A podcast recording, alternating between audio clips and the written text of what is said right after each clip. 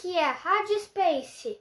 Hoje iremos falar sobre três assuntos. E um deles é o que diálogo era para Sócrates. O segundo, qual a importância da oralidade na religião da matriz africana e na religião indígena. Terceiro, dicas de oralidade e socializamento com as pessoas. Vamos ao primeiro assunto novamente.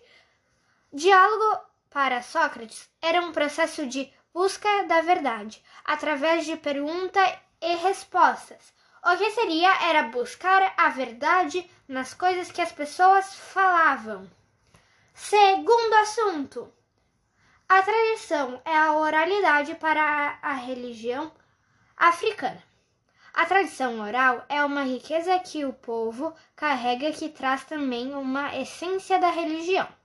Já na tradição indígena, a tradição da oralidade é contar histórias e garantir que as novas gerações o conhecimento de seus antepassados e conseguir resgatar e preservar sua ancestralidade.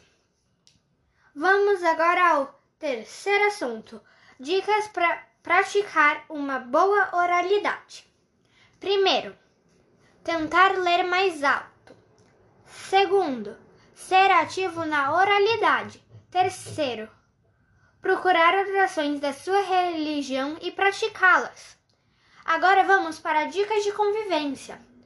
Seja educado, tente falar com várias pessoas em vez de só, somente uma. Seja pontual aos horários e seja você mesmo.